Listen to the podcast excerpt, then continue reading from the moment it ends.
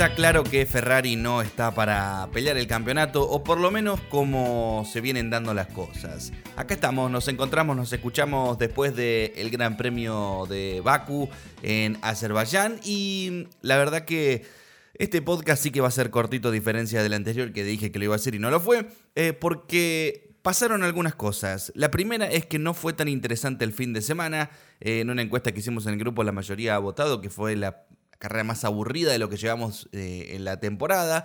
¿Nos esperábamos algo un poquito mejor? Sí, nos esperábamos, eh, nos esperábamos algo parecido a lo del año pasado. Veníamos con buenas carreras en Azerbaiyán, pero bueno, no, no, viene, no a dar en la tecla este gran premio que, que pecó de aburrido, vamos a ser sinceros, con el abandono de Ferrari.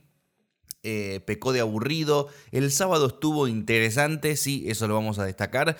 Pero nada, ya venimos de Mónaco, donde, donde el sábado sí fue interesante, quizás hasta, bueno, excepto por la lluvia, los sábados suelen ser más interesantes que los domingos en Mónaco. Bueno, no queríamos algo parecido, no queríamos otro callejero más, pero tocó, tocó, así está hecho el calendario.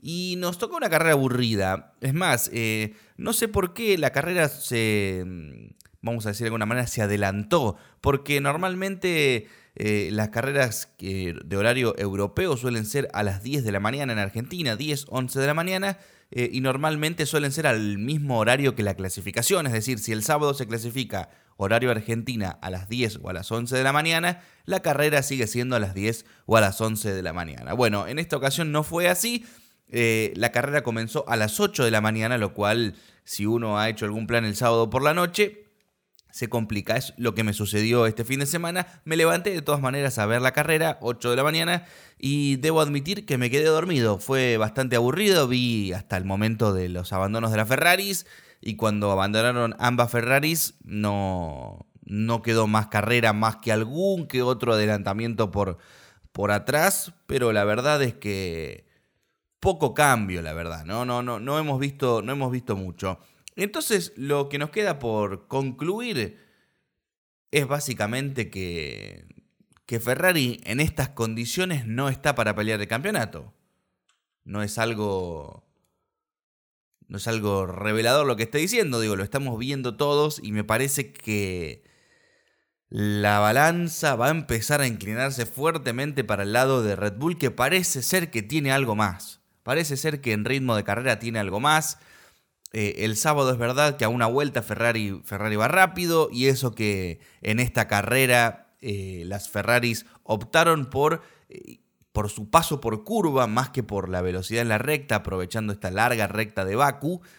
Pero ni siquiera con eso le alcanzó a Red Bull para alcanzar a Ferrari en el sábado. Lo que sí después, el domingo, con el auto pesado, con tanques de combustible cargado, con el manejo de los neumáticos, de no desgastarlos. El Red Bull parece hacerlo mejor y parece que tiene algo más. Eh, lo, visto, digo, ¿no? La, desde la largada, que venimos viendo largadas no muy buenas de las Ferraris, y desde los propios ritmos, cuando Ferrari va adelante, la tendencia no es escaparse, sino más bien eh, que el Red Bull los empieza a alcanzar. Esa es un poco la tendencia. Bueno, gran fin de semana de Checo Pérez, que se, que se encuentra con directivas de equipo, vamos a decirlo de esta manera. Viene de ganar Mónaco, estuvo todo el fin de semana por delante en las prácticas, incluso en la clasificación, le ganó a Max Verstappen algo que pedíamos el año pasado.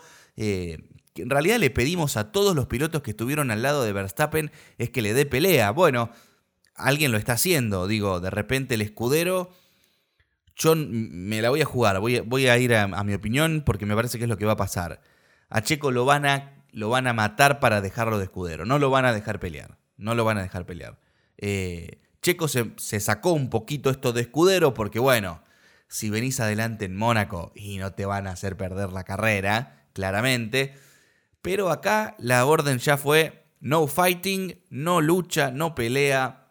Max pasó al frente, calladitos la boca, 1-2 para Red Bull y se acabaron los problemas.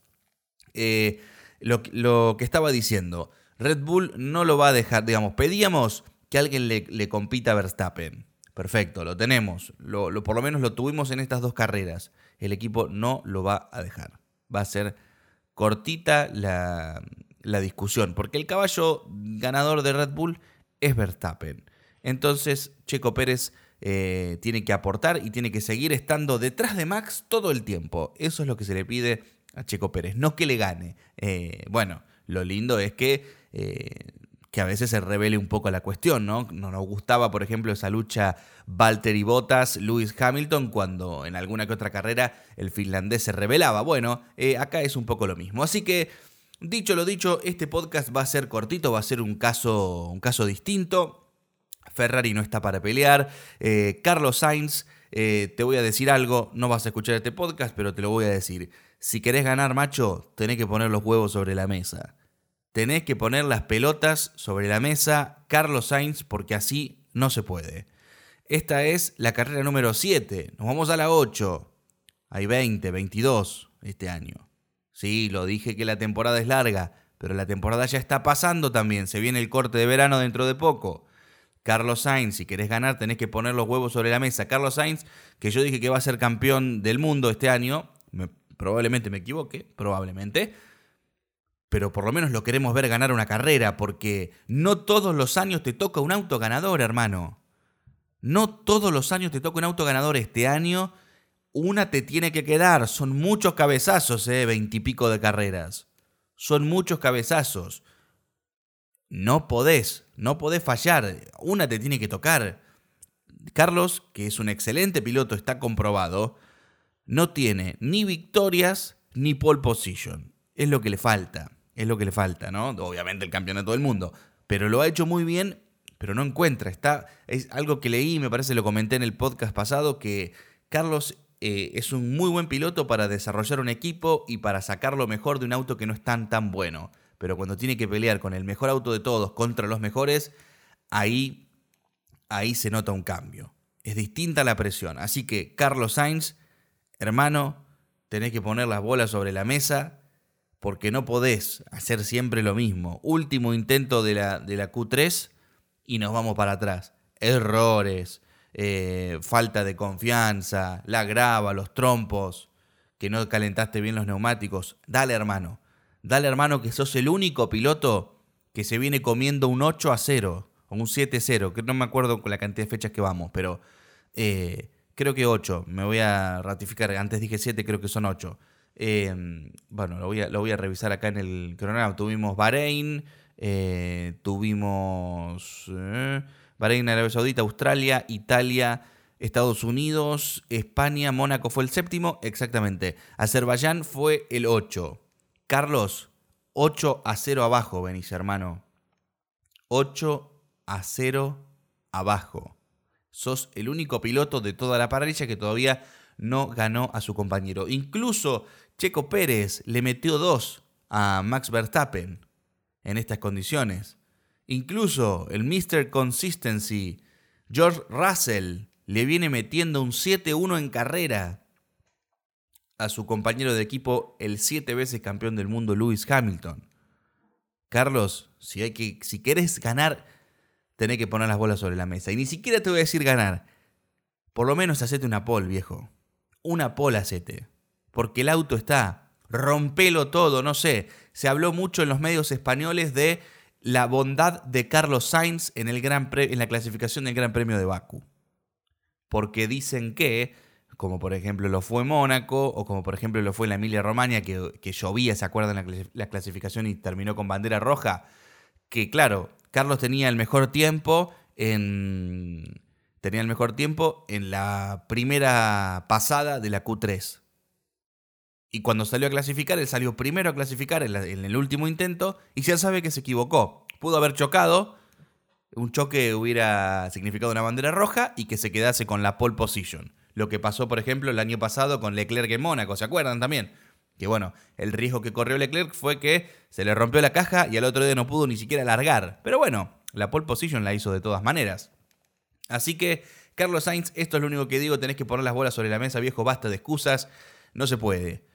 No se puede seguir con, con esta racha negativa y esta tendencia 8 a 0 que te venís comiendo, Carlitos. Así que ponete las pilas. Eh, quien está con las pilas puestas, lo dijimos el fin de semana pasado y lo ratificamos, y vemos que es una gran tendencia en alza es George Russell, Jorge Ruleta, que viene metiendo 7 a 1, como les decía recién, contra Hamilton en carrera y es el único piloto que ha terminado estas 8 carreras en el top 5, lo cual hace que, que este personaje sea cuarto en el campeonato del Mundial. O sea, George Russell está en la pelea, está cerca de la pelea del campeonato por el Mundial. Está por delante de Carlos, por delante de, Hamilton, por supuesto.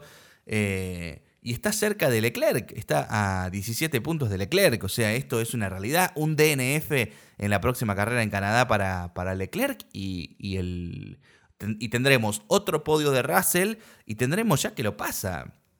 Digo, es eh, una una temporada brillante para el británico que viene demostrando que, necesitaba ese auto, que está dispuesto a hacer crecer el equipo y está este mensaje de Russell es el que no, que no quiere Hamilton, el que no ha querido Hamilton históricamente, de, que, de saber de que Russell efectivamente es el futuro, es el futuro de Mercedes. Digan lo que digan.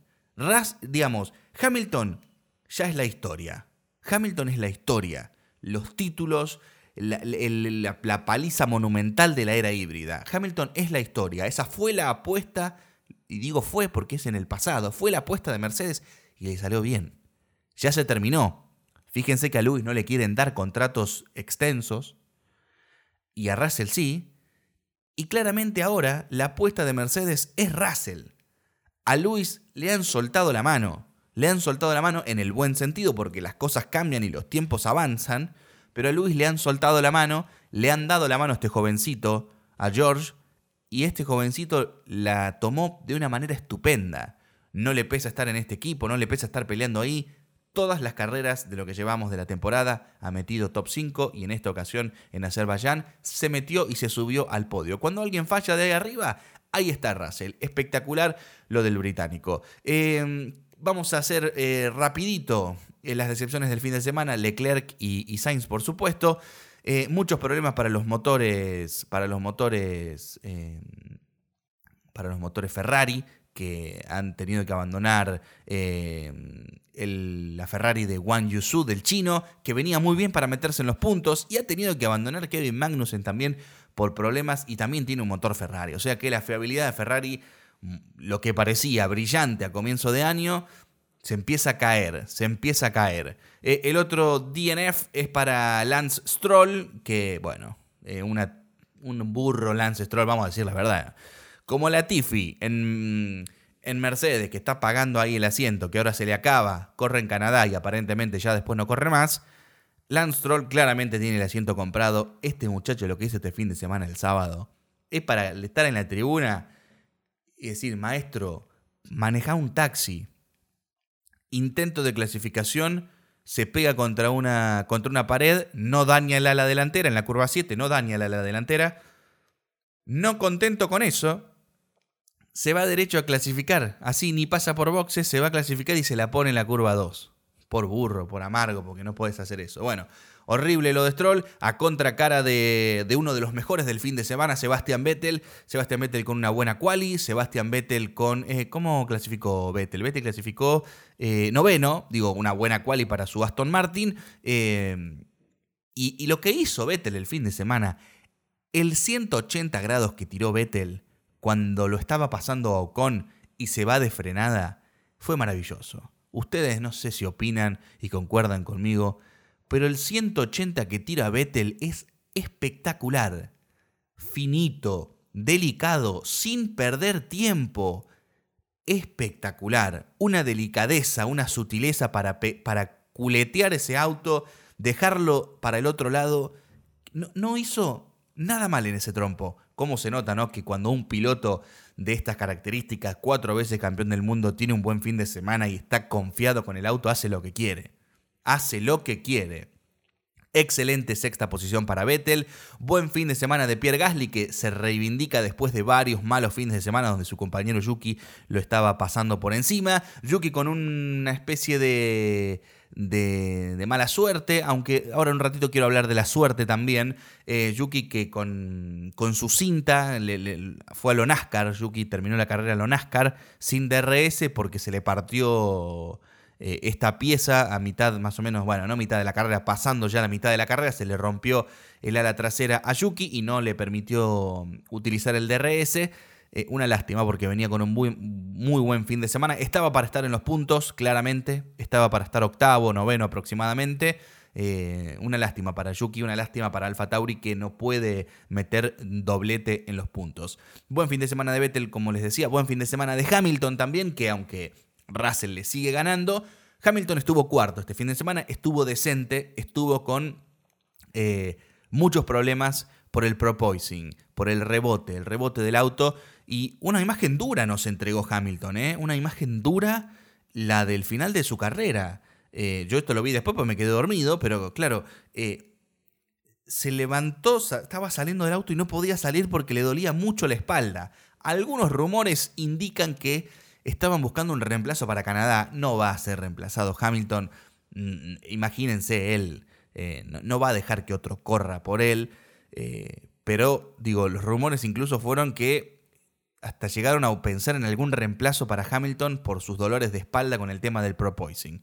Y acá voy a ser sincero, esto puede pasar eh, y, hay que, hay que, solucionarlo, pero Mercedes tiene que solucionarlo.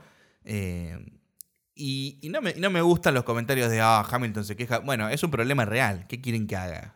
Es el auto que más rebota y efectivamente le puede doler. Me parece que ya hay un odio hacia Luis generalizado y ya cualquier cosa que hace es criticado. Esto me parece, me parece bien. No me parece bien lo de, por ejemplo, lo de Toto Wolf que dice que, eh, que la Fiat debería cambiarlo porque no puede ser que, tengan ese, ese... El tema es que ellos son los que más tienen. El resto ya más o menos lo tiene solucionado. Entonces, eh, Toto me parece que los que deberían pensar en una solución son ustedes. Christian Horner se los dijo, levanten el auto. Levanten el auto, claro, levantar el auto indicaría perder un montón de aerodinámica y de eficiencia, así que no lo van a hacer. El tema es que no sé cómo van a resolver eh, el tema del proposing y del rebote, sobre todo en, en lo que son las largas rectas. Se viene Canadá, Canadá tiene largas rectas también, entonces va a ser un tema el de proposing, el del Mercedes este fin de semana y la espalda de Hamilton va a seguir siendo un tema para este fin de. Esperemos que, no sé, le cambien la butaca, encuentren algún, alguna esponjita, algo para ponerle, pero realmente es duro para un piloto el, tema del, rebote. Menos para Alonso. Alonso dijo, eh, yo corrí el Dakar, dijo Alonso, yo corrí entre los, médanos, las dunas, corrí las 500, todo. Eh, me parece que él dice que me parece que la FIA va a tener que hacer algo para para la salud de estos chicos, dijo Alonso. Yo estoy como para correr 3, 4 años más, dijo. Eh, que se lo ve disfrutando a medida que, lo, que se lo permite el auto. Alpine no tenía más que séptimo este fin de semana. A una vuelta era más o menos rápido, eh, pero en ritmo de carrera no. No hay mucho más, no hay mucho más. Ahí, mano a mano con McLaren. Richardo le gana a Norris. Esta también es una de las, de las noticias del fin de semana cruzaron la meta de lado, digamos, ¿no? Fue casi un regalito de Lando Norris este que, le hace a Daniel Richardo para, para, bueno, dar un poquito vuelta a la tendencia. Eh, poca data de Esteban con este fin de semana. Valtteri Bottas fue una de las decepciones del fin de. Esperamos que esté un poquito más arriba. Los Williams no pudieron puntuar. Albon se quedó 12. Latifi decimoquinto, último, el último auto que ha corrido, porque el resto ya son abandonos. Mick Schumacher tampoco con un buen fin de semana. Eh, así que hasta aquí tenemos eh, lo, lo de Azerbaiyán. No me estiro más, voy a hablar un poquito de la suerte, eh, porque es algo que mencioné y algo que me han hecho reflexionar. Le quiero mandar un saludo muy grande a mi amigo Juan, eh, perdón, Juan, la tengo con el cantante, a Marcelo, Marcelito Ingaramo, que mm, el fin de semana anterior nos habíamos ido a Rafaela y en el viaje me habló del tema de la suerte, porque estábamos charlando acerca de, de la carrera de Mónaco y de la suerte. Y me dice, mira, Fran, para mí la suerte, me dice, y esto lo he debatido mucho con Oreste Berta, la suerte en las carreras no existe. Las cosas pasan por algo, digo. Si se rompe, eh, no sé, el motor, si la batería no funciona, si el ala delantera está mal desarrollada y por eso hizo que un coletazo de viento te saque el auto y te lo ponga en la grava. La suerte no existe, eh, me decía él, tras, tras un debate con, con Oreste Berta, y me hizo pensar un poco, me hizo pensar, y, tiene mucha, mucho sentido y mucha lógica. hablar o no hablar de la suerte en las carreras, porque las cosas pasan por algo. Entonces, si, eh, si un motor no rinde como rinde, dice, bueno, vamos a llevarlo al banco de pruebas y vamos a ver por qué no está rindiendo. Bueno, no está rindiendo porque eh, lo, estás eh, manipulando mal, porque la carrera pasada lo reventaste, entonces las, no sé, las válvulas empiezan a, a, doblar, entonces no funcionan como tienen que funcionar y la pérdida de rendimiento está por eso. Entonces vos querés empujar más de lo que te da el auto y terminas contra la pared. Y eso no es suerte. Son cuestiones eh, físicas. Son cuestiones tangibles. Eh, así que les dejo esta pequeña reflexión a todos, porque a mí me hizo pensar. Y me parece que ya la suerte podemos hablar solamente de tirar una moneda, ¿no? En temas de la suerte. Porque es verdad que cualquier tipo de estos problemas, evidentemente eh, te hacen ir a una cuestión física, una cuestión de la vida real y que es comprobable. Así que quizás dejemos de hablar de suerte en este podcast. Eh, nos vamos al fantasy, nos vamos al fantasy que la ganó Diego Bocio esta, esta edición porque, bueno, fue un fin de semana de arriesgar. Yo arriesgué también en mis predicciones eh, y no me fue muy bien, no me fue muy bien. Hasta ahí te diría, tampoco me fue tan mal, pero bueno, Dieguito Bocio se lleva se lleva la victoria de este, de este Fórmula 1 Fantasy en la edición de Azerbaiyán. Eh, Dieguito sacó, ahí, eh, ahí, les, ahí les cuento cuánto sacó, estoy revisando la lista.